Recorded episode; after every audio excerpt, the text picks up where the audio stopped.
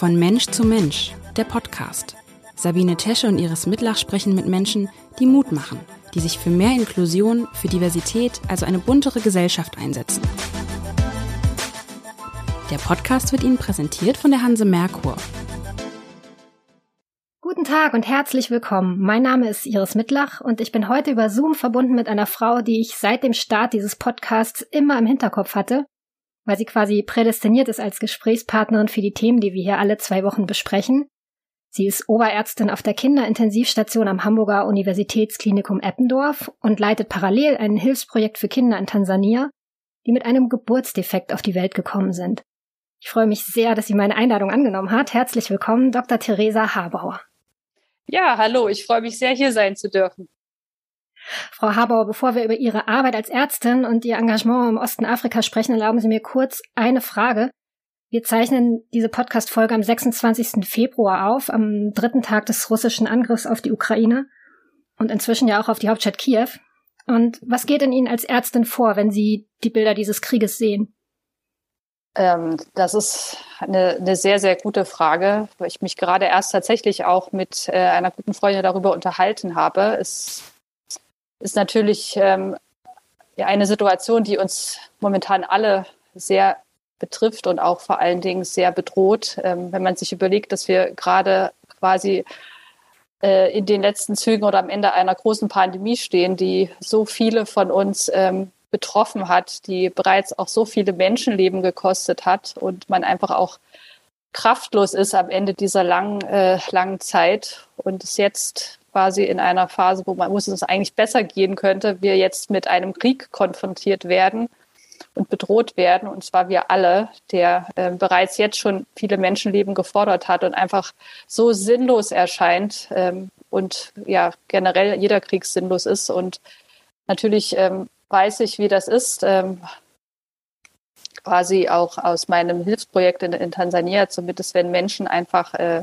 wenig haben und auch wenig Zugang zu medizinischer Hilfe haben. Und das macht mich einfach nur unendlich traurig, ja, dass, ja, dass, ähm, dass es einfach jemandem, jemanden gibt, der sein politisches Amt so missbrauchen kann, um, um Menschen so viel Leid zuzufügen und ihm auch, ihnen auch den, den, ja, sozusagen den, äh, den Zugang zu medizinischer Hilfe und, und Hilfsgründen einfach so abschneidet. Und ja, es ist, und grad, findet gar äh, keine Worte, muss man wirklich sagen. Ja, ja ich, ich bin dann in Gedanken, ich, ich denke tatsächlich an die Schwächsten der Schwachen, an, an Frühchen und was es braucht, um diese winzigen Wesen zu versorgen.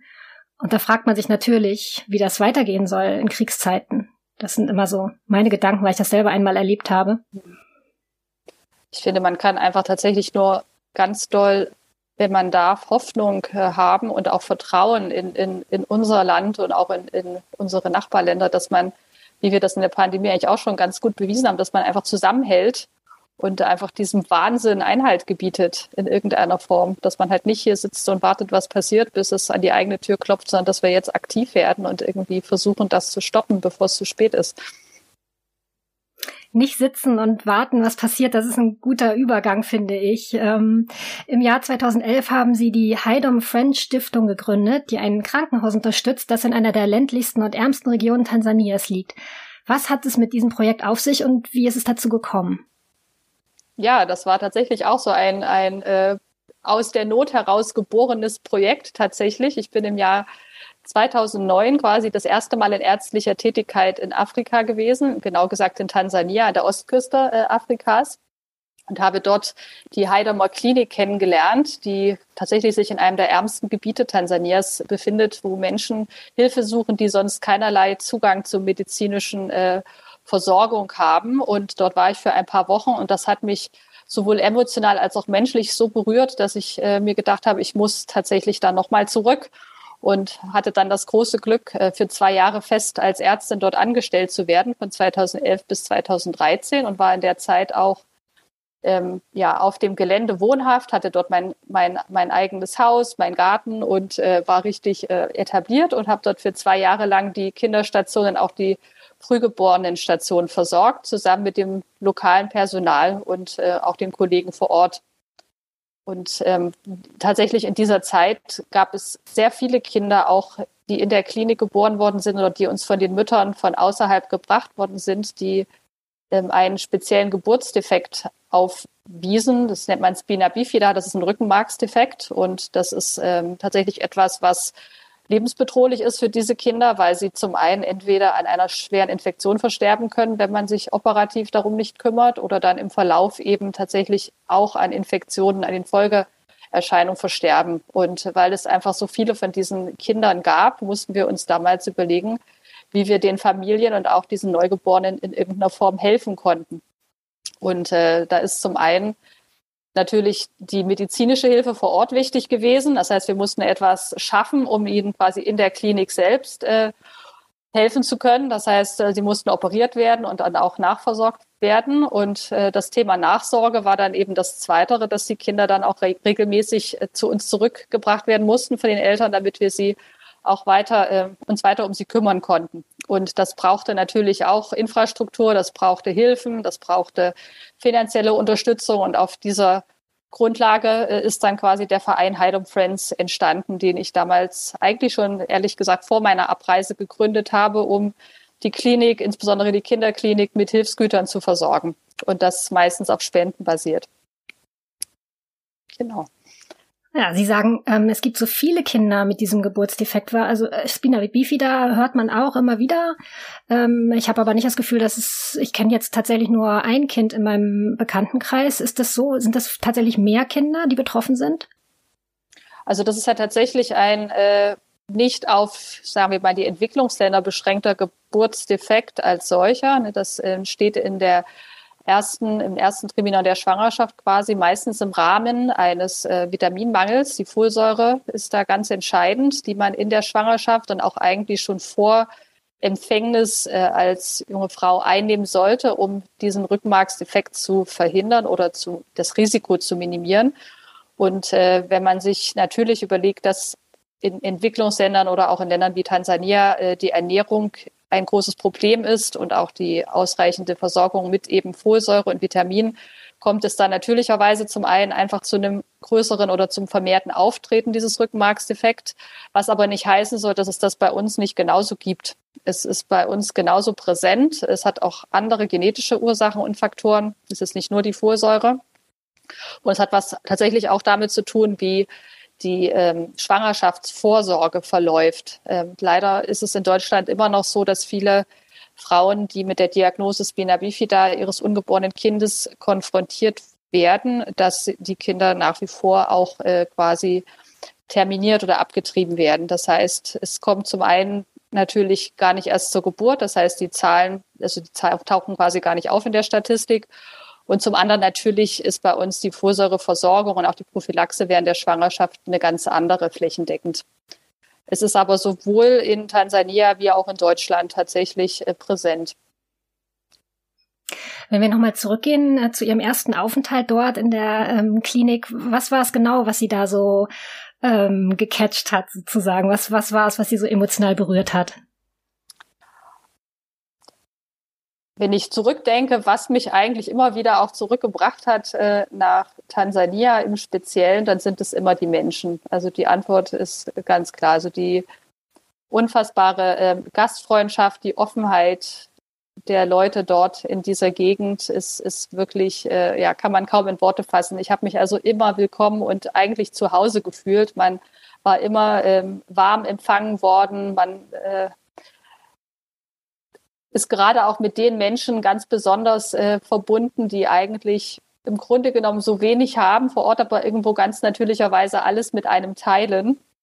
Und ähm, auch in meiner Versorgung und in meinen vielen Jahren, in denen ich jetzt sowohl mit dem Personal natürlich vor Ort, mit den Schwestern, mit denen ich auch in den zwei Jahren ganz viel durchgemacht habe, was einen auch verbindet, ähm, verbindet einen genauso viel auch momentan mit den Eltern der Kinder, die man irgendwo aufwachsen sieht über die Jahre, die einen erkennen, die einen herzlich begrüßen, die einen in die Arme nehmen und einem ganz stolz das Kind präsentieren. Und das, das sind eigentlich die Werte, die man teilweise hier vielleicht ja schon ein bisschen verloren hat von einfach Familie, Freundschaft, Zugehörigkeitsgefühl und einfach auch äh, die Dankbarkeit, die einem entgegengebracht wird, das ist das, was einen dann immer wieder auch zurückbringt und motiviert und antreibt. Hm. Wie ist das? Nehmen Sie uns einmal mit. Wie, wie sind ähm, die Bedingungen in diesem Krankenhaus? Wie arbeiten Sie da? Also Sie sind am UKE, also ich denke mal eine maximale medizinische Versorgung, die da für die ähm, Frühgeborenen auch möglich ist. Wie, wie sind die Bedingungen dort im Heidom Hospital? Ich kann Sie ja alle mal mitnehmen auf eine kleine Reise, wenn Sie sich einfach mal vorstellen, wir setzen uns jetzt alle in den Flieger und ähm, man muss sich ja jetzt erstmal ein Bild machen, wohin man da überhaupt reist. Also man kann sich gedanklich ja mal die Afrika-Karte vor Augen halten und sich die Westküste vorstellen, äh, die, Entschuldigung, oh, das war falsch, die Ostküste vorstellen. Und äh, man weiß vielleicht, wo Kenia liegt. Das ist da in diesem kleinen äh, Zipfel und ein Stückchen drunter ist Tansania. Und man reist jetzt quasi mit dem Flieger einmal nach Arusha. Das ist ganz am Fuße des Kilimanjaro. Das ist der äh, größte quasi äh, vulkanische Berg Afrikas mit fast 6000 Meter Höhe. Und man landet dort und steigt quasi in einer sehr touristischen und nicht Hauptstadt, so viel wie das viele vermuten, aus und nimmt dann von dort ein einen äh, Toyota Land Cruiser. Das ist quasi ein, ein Jeep, der in der Regel 15 Leute fasst, eng dicht gedrängt. Das ist das, ähm, ja, das gängige Reisemittel dort vor Ort. Das ist sozusagen so eine Art Sammeltaxi. Da setzen wir uns alle rein und müssen uns ein bisschen quetschen, weil neben uns vielleicht noch die der Reisebegleiter mit Huhn und äh, Kind und Kegel aufwartet. Und dann geht es jetzt sechs Stunden einmal quer durch den afrikanischen äh, Busch. Zunächst noch auf befestigter Straße für drei Stunden. Dann hört irgendwann die Asphaltstraße auf gen Westen und wir biegen irgendwo bei Babati dann ab auf eine Schotterpiste. Und dann geht's von da an eigentlich einmal quer vorbei an Feldereien in die Berge, über die Berge hinweg. Ähm, und es wird immer ländlicher. Wir haben jetzt nur noch ein paar ganz kleine Dörfer, ein paar Lehmhütten, an denen wir vorbeikommen. Und wir fahren weiter in die Norden, ähm, immer weiter auf 1700 Meter hoch. Und dann irgendwann erschließt sich dort, geht plötzlich das Tal auf und man sieht quasi eine, ein kleines Dorf mit auch prinzipiell erstmal ein paar kleinen Lehmhütten und Lehmbauten. Und dann irgendwann sind wir am am Eingangsgate des Heidemer Krankenhauses angekommen und äh, befinden uns wirklich dort auf äh, 1700 Meter Höhe in einem ja doch sehr ländlichen und dörflichen Gebiet. Man hört da ein bisschen die die, äh, die Hähne krähen im Hintergrund, ein paar Hunde bellen, da laufen Kinder, schreien über die Straße und begrüßen uns. Und äh, genau, da ist jetzt, sind wir sozusagen angekommen und das Heidemer Krankenhaus selber, um äh, mal ein bisschen ähm, zu beschreiben, ist in den 60er Jahren gebaut worden äh, von den norwegischen Missionaren, also schon etwas älter, ähm, und hat mittlerweile aber eine umfasst eine Kapazität von 400 Betten. Also es ist tatsächlich eines der größten Kliniken dort im Umkreis. Die nächstgrößere ähnlich mit einem ähnlichen Service behaftete Klinik ist die ist das Krankenhaus in Arusha, aus dem wir quasi gerade kommen aus der Stadt. Das sind knapp 450 Kilometer. Aber wir haben jetzt ja fast sechs Stunden gebraucht, um von da bis hierher zu kommen. Und äh, das kann man, kann man sich vorstellen, dass die meisten Leute es niemals so weit bis in die Stadt schaffen. Und ähm, natürlich Heidom ein großer und ein wichtiger strategischer Anlaufspunkt auch ist für die Patienten. Und wenn wir uns jetzt quasi jetzt hier vor der Notaufnahme, vor dem eigentlichen, vor der eigentlichen Notaufnahme befinden, sieht man auch hier ganz ein ganz äh, heftiges Treiben an Leuten, die dort mit dem Fahrrad ihre Verwandten bringen. Teilweise kommen sie zu Fuß, teilweise kommen sie mit dem Motorrad ähm, und selten auch eben mit dem Bus. Der fährt dann meistens aufs Gelände und ähm, bringt die, die Kranken sozusagen in die Notaufnahme. Und ähm, von hier aus werden die Kranken dann meistens aufgeteilt auf die verschiedenen Stationen. Davon gibt es tatsächlich recht viele. Also die, die Klinik ist vergleichsweise gut ausgestattet, hat also eine funktionierendes eine funktionierende Radiologie, hat auch das einzige CT im ganzen äh, Umkreis, muss man ehrlich sagen, und ähm, hat eine Chirurgie und hat eben auch eine gute Kinderklinik oder eine Kinderstation mit bis zu 80 Betten, äh, nebst der Frühchenstation und hat ähm, auch ja hat ein, ein ambulantes ähm, einen ambulanten Bereich, wo auch äh, sozusagen die Patienten, die nicht dort schlafen müssen, versorgt werden können, hat eine Zahnklinik, eine Augenklinik. Also es ist tatsächlich ein sehr, sehr ähm, gut, äh, ja, eine sehr gute Infrastruktur und, und kann sehr viel bieten den Patienten. Und wenn man sich quasi das vorstellt, ähm, wie das hier bei uns ist, äh, dass man eben seinen Patienten oder seinen Angehörigen in die Klinik vielleicht mit begleitet. Dann ist er ja in der Regel dort versorgt. In äh, Heidom ist es tatsächlich so oder allgemein in Tansania, dass man als Kranker immer seine Verwandten dabei haben muss, weil der dafür verantwortlich ist, dass er dann auch mit Nahrung und äh, Lebensmitteln versorgt wird. Es gibt ah, das keine, gibt es nicht so wie Küche. ja, es gibt niemanden, der ein Tablett mit Essen reinbringt für die Patienten. Nein, also jeder ist quasi für sich selbst verantwortlich. Das heißt, äh, die Angehörigen müssen dort kochen, müssen irgendwie sich draußen treffen und die Kochstellen benutzen oder müssen im anliegenden Dorf, was quasi direkt vor dem ja, vor dem, vor dem Gate äh, des Krankenhauses schon liegt. Also man hat es da nicht weit, aber müssen auf den Markt gehen, einkaufen und müssen ihre Angehörigen quasi selbst mitversorgen tatsächlich, ja. Und viele natürlich ähm, haben keine Versicherung. Also die, der Großteil der Patienten dieser Klinik ist, äh, hat keine feste Arbeit und ähm, hat damit auch keinen Versicherungsanspruch und die Rechnung muss sozusagen am Ende selbst bezahlt werden. Das heißt, ähm, die Klinik hat aber oder gibt die Möglichkeit tatsächlich, dass, dass teure Krankenhauskosten erlassen werden. Also niemand bleibt dort quasi ohne medizinische Versorgung. Das ist ein bisschen anders als in den staatlichen Häusern, weil das Ganze ein, ein Missionar und auch ein äh, kirchlich geführtes Haus ist. Und ähm, ja, so kann man da quasi auf dem Gelände, wenn man sich das vorstellt, nebst der, dem, dem klinischen Treiben auch ganz viel Leben sehen. Das sind Leute, die mähen den Rasen beispielsweise, ne, um ihre Krankenhausrechnung abzubezahlen. Da, da laufen quasi äh, Angehörige und, und rein und raus und bringen Lebensmittel vom Markt. Dann hat man in einer anderen Ecke vielleicht äh, ein paar Angehörige, die da gerade auf einem offenen Feuer das Essen zubereiten.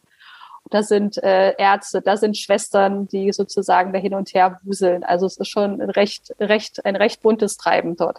Das ist ein sehr schönes Bild, was Sie da gerade gemalt haben. Ich kann es mir wirklich sehr gut vorstellen gerade.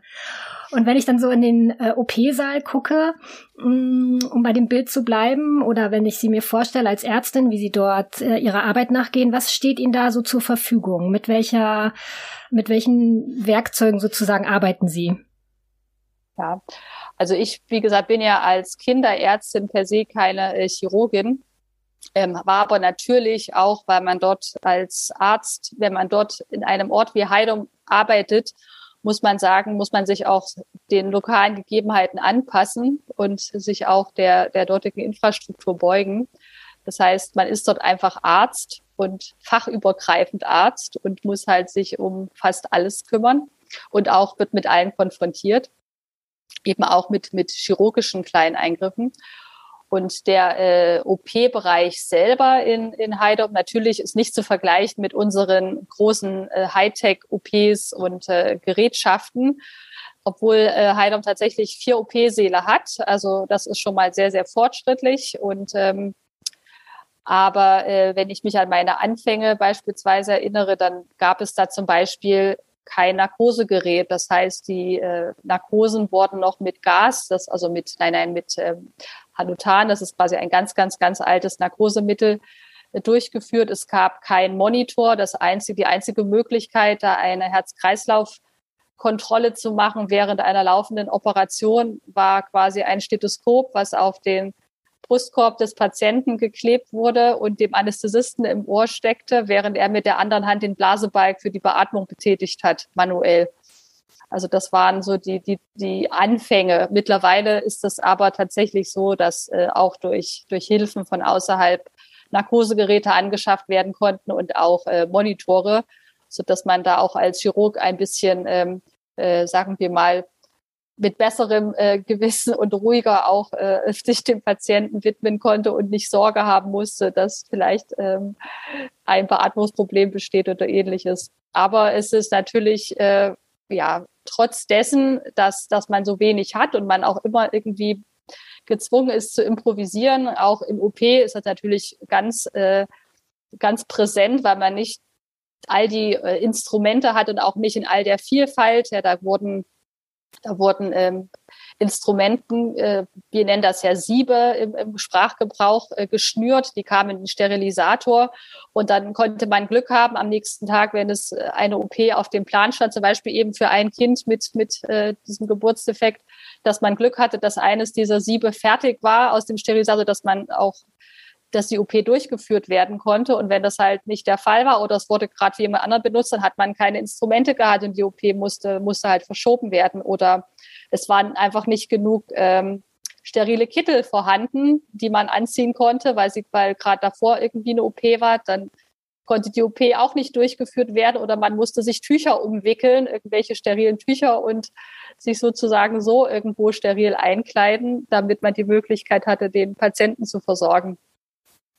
Dann gab es Situationen, wenn man mitten im OP, also mitten in der OP selber war, dass dann plötzlich durch die geöffneten Fenster, also auch ein No-Go in unseren OPs, plötzlich äh, Insekten reinkamen in den OP-Saal und dann irgendwer mit einer Fliegenklatsche durch die Gegend lief und versuchte, dieses Insekt zu fangen beispielsweise. Also ja, solche Zustände. Oder der Strom fiel aus und man musste mit, äh, mit, einer, mit einer Stirnlampe weitermachen.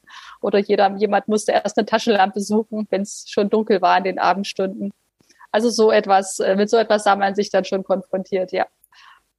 Wie sind Sie damit umgegangen? Sind Sie gut im Improvisieren oder gibt es da auch Momente, wo man sich vielleicht auch ja, nicht mehr so sicher fühlt? Die gab es ständig tatsächlich. Also ich meine, sowas, das ist ja auch immer eine Herausforderung natürlich, aber irgendwo ist man da reingewachsen. Ich äh, war ja zu dem Zeitpunkt tatsächlich auch noch sehr früh in meiner Ausbildung und man wusste es dann einfach fast auch nicht besser. Ja, mittlerweile würde man wahrscheinlich, wenn man neu in diesem Setting ist, äh, wirklich durchaus mehr die Hände über den Kopf zusammenschlagen. Und je älter man wird, glaube ich, desto schwieriger wird es, Improvisation zu lernen oder improvisieren zu können, wenn man sich an all die Dinge hier gewöhnt hat. Äh, aber bei mir war es irgendwie andersherum, dass ich früh gelernt habe, irgendwie zu improvisieren, weil ich einfach auch dort wenig hatte. Und äh, das, das finde ich immer, wird einem ein bisschen zum Vorteil auch in der, äh, in der, in der Arbeitswelt hier, weil man dann eben auch hier manchmal in gewissen Situationen nicht alles hat und improvisieren muss, nicht immer kann, aber manchmal auch muss. Und dann äh, fällt es einfach leichter auf, auf schnelle, ja, auf, auf schnelle Situationen oder Situationsänderungen zu reagieren. Aber ja, natürlich, die Momente der Angst und die Momente des, des äh, Frustriertseins und des Aufseufzens und manchmal wollte man dann auch laut losschreien, die gab es natürlich, die gab es natürlich dort auch und die gibt es auch immer noch. Also Sie sind nach wie vor als Ärztin dort auch tätig, oder? Ist es das so, dass Sie, wenn Sie dorthin fliegen, auch selber noch operieren? Oder wie kann man sich das vorstellen?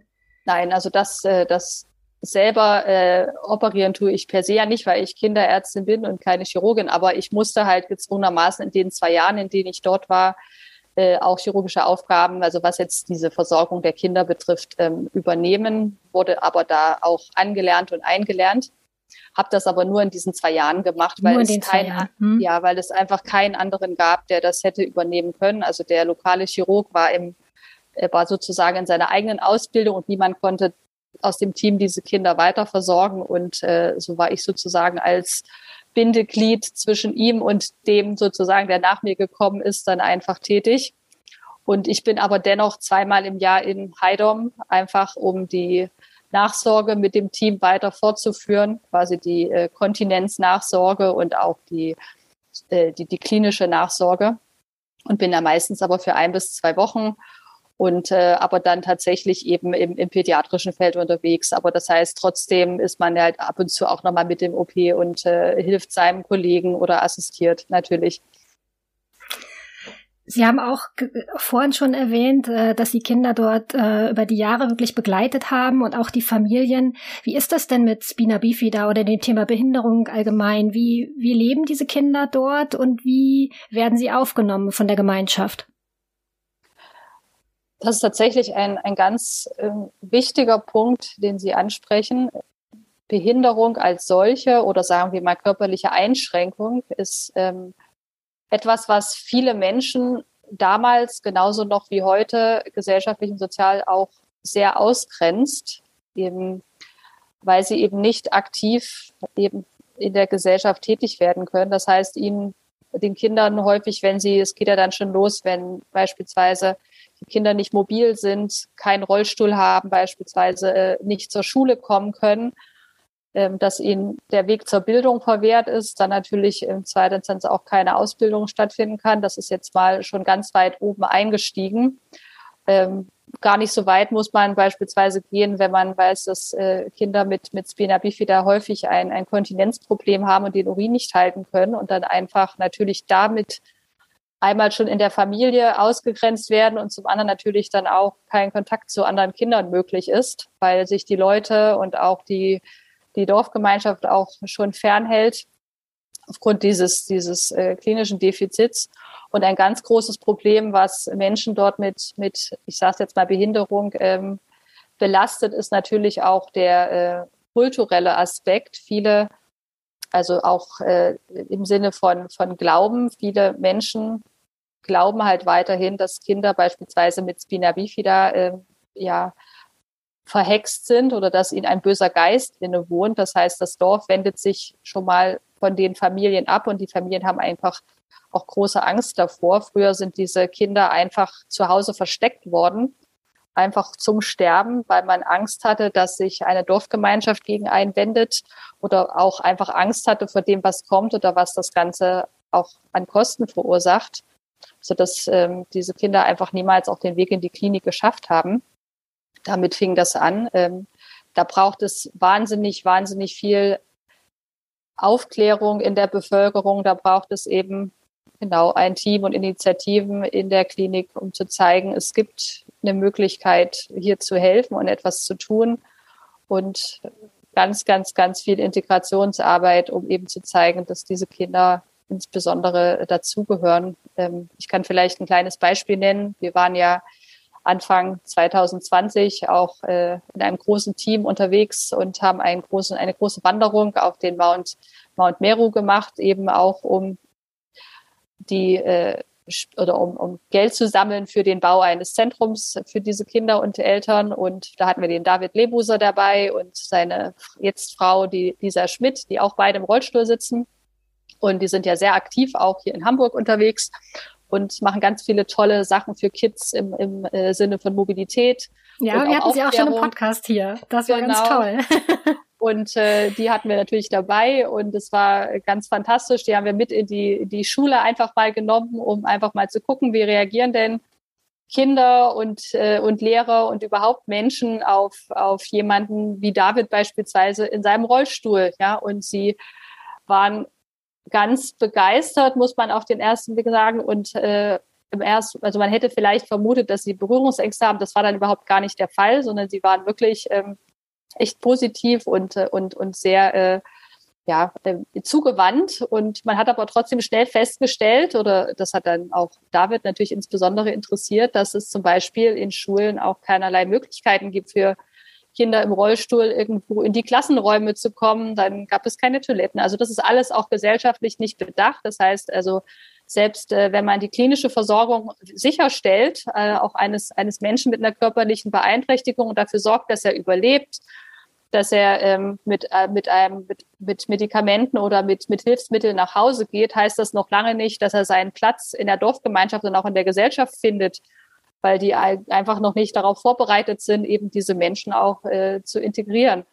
Und da braucht es, wie gesagt, man muss immer so ein bisschen, ich sage immer, äh, zentrifugal arbeiten, so von innen nach außen. Man fängt dann irgendwie in der Klinik klein an und schafft erstmal die nötigen Versorgungsmöglichkeiten. Und dann muss man eben auch in so einem Projekt, das was wir betreiben, die Hilfen äh, ganz schnell auch ähm, außerhalb der klinischen Mauern etablieren und sozusagen seine Arbeit auch nach draußen in die Gemeinschaft tragen, damit die Kinder dann natürlich da die meiste Zeit verbringen sie ja hoffentlich nicht in der Klinik, sondern eben zu Hause bei ihren Eltern und in ihrem Freundeskreis, dass sie dort eben zurechtkommen. Und da sind dann ganz andere Themen plötzlich aktuell. Aber das ist wirklich auch eine Reise, auf der ich mich auch nach wie vor befinde, ja, von der ich nicht weiß, wohin sie geht und wie weit sie geht. Ähm, man hat irgendwo mal gestartet und, und lernt einfach auf seinem Weg immer wieder neue Aspekte kennen, die es zu berücksichtigen gilt. Und Gott sei Dank trifft man auch immer wieder ganz rein zufällig oder gewollt auf Menschen äh, auf diesem Weg, die einen genau dann bei diesen Fragestellungen und Problemen unterstützen und er wieder ganz neue Möglichkeiten oder auch äh, neue, neue Ideen eröffnen und auch neue Gedankenanstöße geben. Ich stelle mir gerade noch eine andere Frage. Also Rollstühle sind ja das eine und die werden wahrscheinlich echt gestaunt haben. David ist ja auch so fit in seinem Rollstuhl und Lisa, also das zum einen, aber es braucht ja bei der Behinderung wahrscheinlich auch eine richtige orthopädische Versorgung, ähm, also Orthesen und äh, also ähm, Gehhilfen. Wie ist denn da die Ausstattung oder nehmen Sie da auch teilweise Sachen auch mal mit? Das äh, in der Tat, das ist jetzt gerade ein ganz aktuelles ähm, Problem, mit dem ich mich tatsächlich beschäftige, ist, es gibt im Grunde sehr wenig äh, orthopädische Versorgung äh, in, im Land der Tansania. Also es gibt die Möglichkeit, dass man viele dieser äh, Spina bifida Kinder zum Beispiel, um mal zurückzugehen, äh, haben ein Problem mit mit der Fuß, Fußstellung natürlich. Ne? Die äh, viele von ihnen entwickeln sogenannte Klumpfüßchen, ähm, auch wenn sie nicht in der Lage sind, auch zu stehen und zu gehen. Und da muss man ganz frühzeitig tatsächlich etwas machen, denn ähm, zum einen entwickeln sich, äh, entwickeln sich Wunden dadurch, dass die Füßchen halt ähm, nach innen gerichtet fehlstehen. Und wenn, die, wenn man sich vorstellt, dass, dass äh, ein Kind, was kein Gespür hat in den Beinen und was vielleicht auch gar nicht im Rollstuhl sitzt, sondern sich irgendwie krabbelnd über den Boden fortbewegt, ähm, das geht ja auch, aber beim Schleifen lassen der Beinchen beispielsweise dann schlimme Wunden entstehen. Das zum einen und zum anderen, wenn man die Kinder im Verlauf vielleicht doch zum Stehen bekommt oder in, in eine aufrechte Körperposition bewegen will, ist es extrem wichtig, dass die Füßchen richtig stehen, damit sie eben dann auch die Möglichkeit haben, dann äh, ja natürlich äh, ihr Gewicht zu, zu unterstützen damit. Und äh, dafür braucht man aber eine gute orthopädische Chirurgie, da braucht man auch Klinik, diejenigen, die das nachversorgen. Und natürlich, jetzt, jetzt kommen wir dann zu dem Thema Orthesen, auch jemand, der sowas herstellt.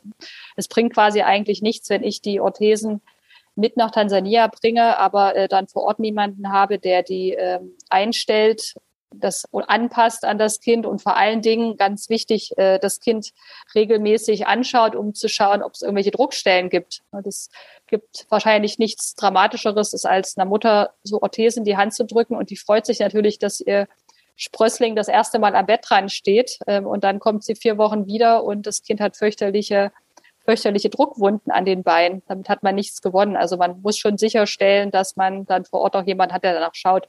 Aber das ist tatsächlich etwas, ähm, wir sammeln die tatsächlich, die Orthesen, weil ich weiß, dass in Heidom äh, eine gute Kinder, ähm, äh, sagen wir mal, Physiotherapie vor Ort ist und auch jemand, der ähm, für Bein amputiert oder generell ähm, für für Patienten mit einer, äh, mit einer Extremitätenamputation auch Orthesen, also nicht Orthesen, sondern Prothesen herstellen kann. Und der wollte sich die jetzt anschauen und gucken, ob er die vielleicht modifizieren kann.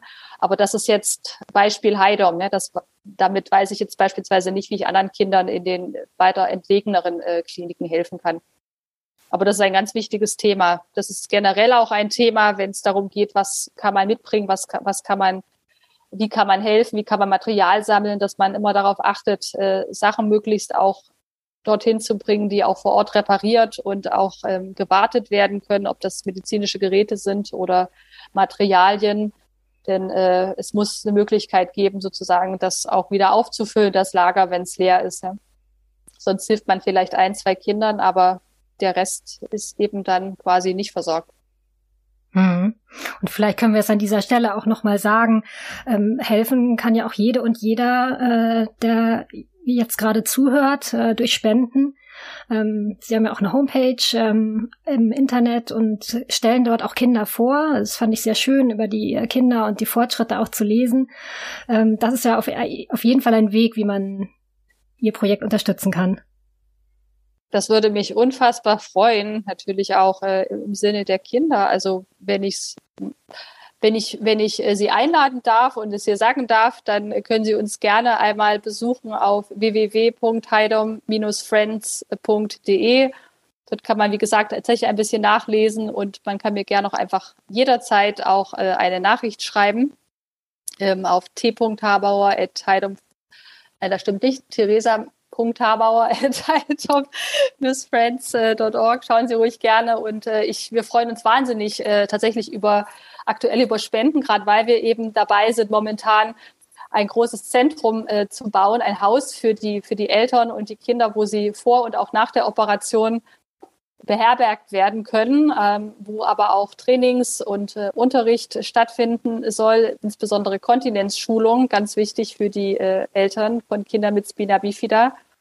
Und ähm, zudem äh, wir auch planen, tatsächlich ähm, dort auch eine einen Spielplatz für die Kinder zu errichten, einen integrativen mit gegebenenfalls einem kleinen Skatepark, wo eben Kinder im Rolli zum einen Mobilität lernen können, aber auch zusammen mit Kindern aus dem Dorf quasi, die dort sich vielleicht auf zwei Beinen auf einem Skateboard mit anschließen, einfach äh, wo Kinder lernen zusammenzukommen, Kinder mit und Kinder ohne Einschränkung. Und dafür äh, sind natürlich jede jegliche Form von finanziellen Hilfen super willkommen.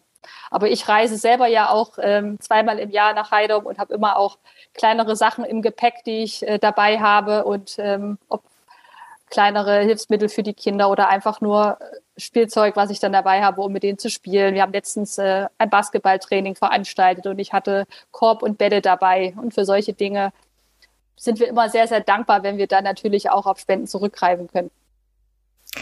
Ist das eigentlich auch so, dass Sie beobachten können, dass die Eltern selber ihre Kinder irgendwann mit anderen Augen sehen? Also, dass die diesen kulturellen Hintergrund hinter sich lassen können?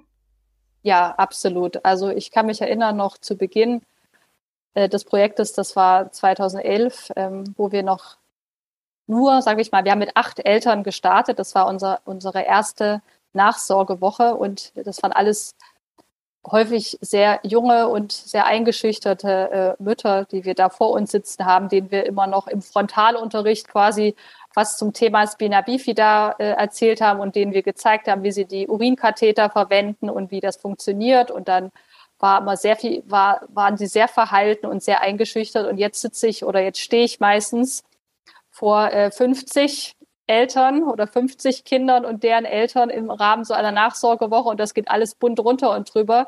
Die Eltern haben sich selber zu einer Hilfsgruppe quasi ähm, äh, formiert und halten ihre eigenen äh, Treffen ab und, äh, und äh, haben ihre eigenen Themen, die sie miteinander diskutieren und sind super engagiert, was auch äh, den Umgang mit, mit, äh, mit ihren Kindern betrifft und sie betonen immer wieder, und sie kommen ja auch immer wieder zu den, zu den jeweiligen äh, Versorgungswochen, wie sehr sie ihre Kinder eigentlich lieben und verlangen auch, dass diese Wochen stattfinden, kommen regelmäßig auch zu den Nachsorgen. Und man sieht tatsächlich, dass ähm, tatsächlich ja die Liebe zu einem Kind oder die elterliche Liebe ist, ist, ist hat keine nationalen Grenzen, ja, die ist überall gleich. Und die Eltern lieben dort ihre Kinder genauso wie wie wie unsere Eltern ihre Kinder lieben und würden alles für sie tun. Aber auch so dieses mit dem Bewusstsein, dass, dass etwas getan werden kann und dass sie nicht allein sind, wächst natürlich auch die, das Selbstvertrauen der Eltern. Ja, und sie wissen ganz genau, welche, welche Themen wichtig sind und sie unterstützen sich gegenseitig. Das heißt, die Erfahrenen in diesen Wochen beispielsweise nehmen sich dann sozusagen die jungen Mütter zur Seite und zeigen ihnen eigenständig, wie man beispielsweise so einen Katheter benutzt und ähm, ohne dass wir viel dazu sagen müssen. Also ich muss sie gar nicht dazu auffordern, das machen sie ganz selbstverständlich. Oder eine Mutter, die auch schon längere Zeit ein betroffenes oder ein Kind mit Spina bifida hat, kommt einfach äh, mit einer jungen Mutter gemeinsam zur Nachsorge oder zu einem klinischen Termin und begleitet sie einfach, weil sie vielleicht Angst hat, alleine zu gehen. Dann telefonieren die miteinander und bei uns gibt's WhatsApp-Gruppen. Dort funktioniert das auch ohne Telefon. Die verabreden sich dann anderweitig. Aber das mit der, mit der Elternkompetenz funktioniert in Tansania genauso wie, wie hier auch. Da ist man manchmal sehr erstaunt. Und äh, man musste schnell lernen, also ich habe das gelernt tatsächlich, dass es um ein Projekt ähm, sozusagen, äh, im Englischen heißt das sustainable, das heißt also sozusagen äh, zu, so weit zu kräftigen, dass es auch in der Zukunft Bestand hat, muss man sich ganz, ganz besonders auf die Eltern konzentrieren, weil die der konstante Faktor quasi sind in der Nachsorge der Kinder. Ja, medizinisches Personal wechselt, man weiß nicht, wie, wie lange man selber irgendwie auch die Möglichkeit hat, aktiv äh, den Verein sozusagen so aufrechtzuerhalten, dass, dass man Hilfen immer zusichern kann. Aber wenn man die Eltern auf seiner Seite hat, dann werden die dafür sorgen, dass die richtigen Dinge sozusagen ihre Kinder erreichen und dass die richtigen äh, ja, Register gezogen werden. Und das, äh, das ist sehr, sehr schön zu sehen. Und auch so dieses, dieser, dieser Aktionismus der Eltern, der, äh, der einen dann auch immer wieder mit motiviert, im Oktober haben sie beispielsweise dann auch an diesem Spianbi-Federtag haben sie einen, einen Chor, einen Chor geformt und haben ein Lied geschrieben für ihre Kinder.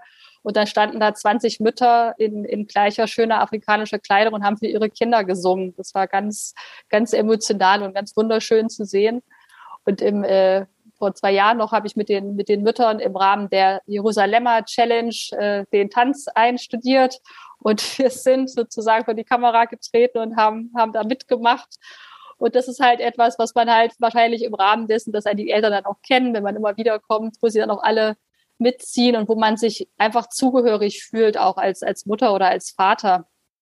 Und äh, ja, doch, da muss ich sehen, ist die Bereitschaft äh, tatsächlich auch für diese Kinder etwas zu tun, wächst und wächst. Und ähm, die Kinder kommen ja auch in die Klinik und die Eltern bringen ihre ihre Neugeborenen auch mit diesem Geburtsdefekt, weil sie wissen, dass sie in, in Heidom eben Hilfe finden. Das spricht sich rum. Und äh, das zeigt sich einfach im Projekt, dass es immer mehr werden. Und das ist ja auch der Grund, warum wir jetzt sozusagen dieses House of Hope bauen müssen, weil mittlerweile einfach so viele äh, Eltern Teil unserer oder der Nachsorge sind, dass wir es gar nicht mehr in der Klinik stattfinden lassen können. Da reicht der Platz einfach gar nicht mehr aus. Aber wie, wie wie schaffen Sie das? Das würde mich jetzt interessieren. Sie, Sie sind ähm, Oberärztin, Sie haben einen anspruchsvollen Job mit einer unglaublichen Verantwortung und Sie haben noch das Hilfsprojekt. Wie auch zeitlich, wie, wie, wie schafft man das, das beides zu machen und beides auch so voranzutreiben? Das ist ja etwas, was nicht von jetzt auf gleich entstanden ist tatsächlich. Das sind ja jetzt fast äh, über zehn Jahre, wie ich das quasi mache und das hat sich so langsam aufgebaut.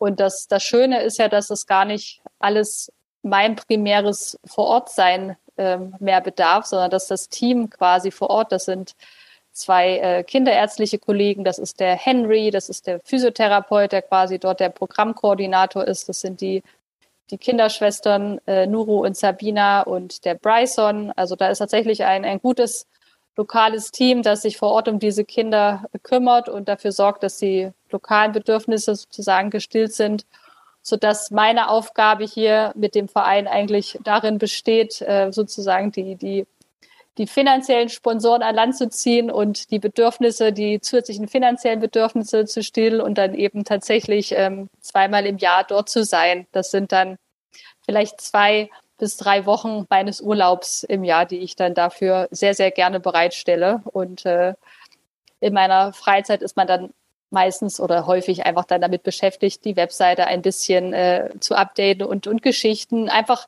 und das, da braucht man sich ja gar nichts auszudenken. Ja, man hat ja so viele Geschichten zu erzählen, äh, dass man die nur aufzuschreiben braucht. Und die haben sich in der Regel genauso zugetragen. Und das das ist ein bisschen meine Aufgabe. Aber das Schöne ist, dass das, das Baby, wenn man so sagen kann, was man irgendwie vor zehn Jahren in die Welt gesetzt hat, dass man das so langsam wachsen sieht und was so langsam gerade anfängt laufen zu lernen. Und zwar ohne, dass man sozusagen ständig die Hand halten muss, sondern das passiert einfach äh, von allein und durch die Initiative vor Ort. Wie, wie begegnen sich diese beiden Welten in Ihrem Leben? Also Sie sagen, Sie fliegen zweimal im Jahr hin, aber und sind natürlich, also ich glaube, sie haben auch ein bisschen untertrieben wahrscheinlich. Ich denke, da geht schon echt viel Zeit bei drauf, weil also es kommt ja wirklich auch voran, dieses tolle Projekt. Aber gibt es so Momente, wo sich auch beides begegnet so in ihrem Leben? Tatsächlich war das gerade erst der Fall, weil mich ähm, der Chirurg Dr. Heite, der tatsächlich äh, mit mir das Ganze auch gestartet hat in Tansania oder der mich eigentlich damals das erste Mal ähm, im OP mit einer Spina Bifida äh, konfrontiert hat, wo wir zusammen am Tisch standen, hat mich in Hamburg gerade besucht vor knapp zwei Wochen, weil er zufällig äh, auch einen Patienten äh, nach Deutschland begleitet hat, der hier chirurgisch versorgt werden musste. Und das war schon irgendwie für mich ein sehr seltsames Gefühl, weil sonst mental kann man diese beiden Welten ganz gut voneinander trennen. Man ist in Heidom manchmal ja auch ein ganz anderer Mensch als äh, oder zumindest gefühlt als als wie hier. Und hatte man plötzlich einen Freund und langjährigen Kollegen aus, aus Tansania hier ähm, auch zu Besuch. Und ähm, er hat quasi auch äh, hier bei mir in der Wohnung quasi gewohnt für ein paar Tage. Und man hatte für ein paar Tage Afrika zu Hause. Ja, wir haben afrikanisches Fernsehen geguckt, wir haben uns versucht auf Swahili zu unterhalten, wir haben über Themen diskutiert. Und man hat plötzlich gemerkt, dass die Welt da draußen plötzlich gar nicht mehr so existierte, sondern dass man selber so in seine kleine afrikanische, gefühlt afrikanische Rolle geschlüpft ist für ein paar Tage. Und das war, das war schon, das war schon merkwürdig, ja. Und plötzlich äh, sprachen draußen alle Deutsch, aber man hat sich so afrikanisch gefühlt, das kann man kaum beschreiben. Da gibt's schon irgendwie Schnittpunkte. Ähm, ja, und sonst ist man immer irgendwie sonst in Kontakt per Telefon oder Zoom, wo man äh, die Leute eben sieht und was für mich eben extrem wichtig ist, weil man natürlich, wenn man hier in seinem äh, deutschen Umfeld sitzt oder in, seinem, in seinen vier Wänden, gar nicht weiß, was vor Ort gerade gebraucht wird oder wie es da zurzeit aussieht. Ja, und manchmal äh, einfach die Motivation auch von außen braucht oder das, den Austausch mit den anderen, damit man eben die Zeit findet, sich um bestimmte Sachen dann auch zu kümmern. Und äh, ja, also dieser, dieser Schnittpunkt, den, den gab es tatsächlich gerade ganz live und real. Oh, Frau Dr. Habauer, unsere Zeit ist um ähm, und ich möchte mich ganz herzlich bedanken. Das war eine wundervolle Reise, auf die Sie uns mitgenommen haben und ich habe sehr viel erfahren und gelernt. Ich bin sehr beeindruckt, ich muss es zugeben, was Sie da auf die Beine gestellt haben und möchte mich ganz herzlich bedanken für das Gespräch. Ja, ganz, ganz vielen Dank, dass ich äh, hier sein durfte. Und ähm, ich würde mich freuen, wenn es den einen oder anderen interessiert, wenn er sich bei mir meldet, wenn er auf unserer Webseite einmal vorbeischaut oder mir einfach schreibt. ganz vielen Dank. Dieser Podcast wurde Ihnen präsentiert von der Hanse Merkur. Weitere Podcasts vom Hamburger Abendblatt finden Sie unter abendblatt.de slash podcast.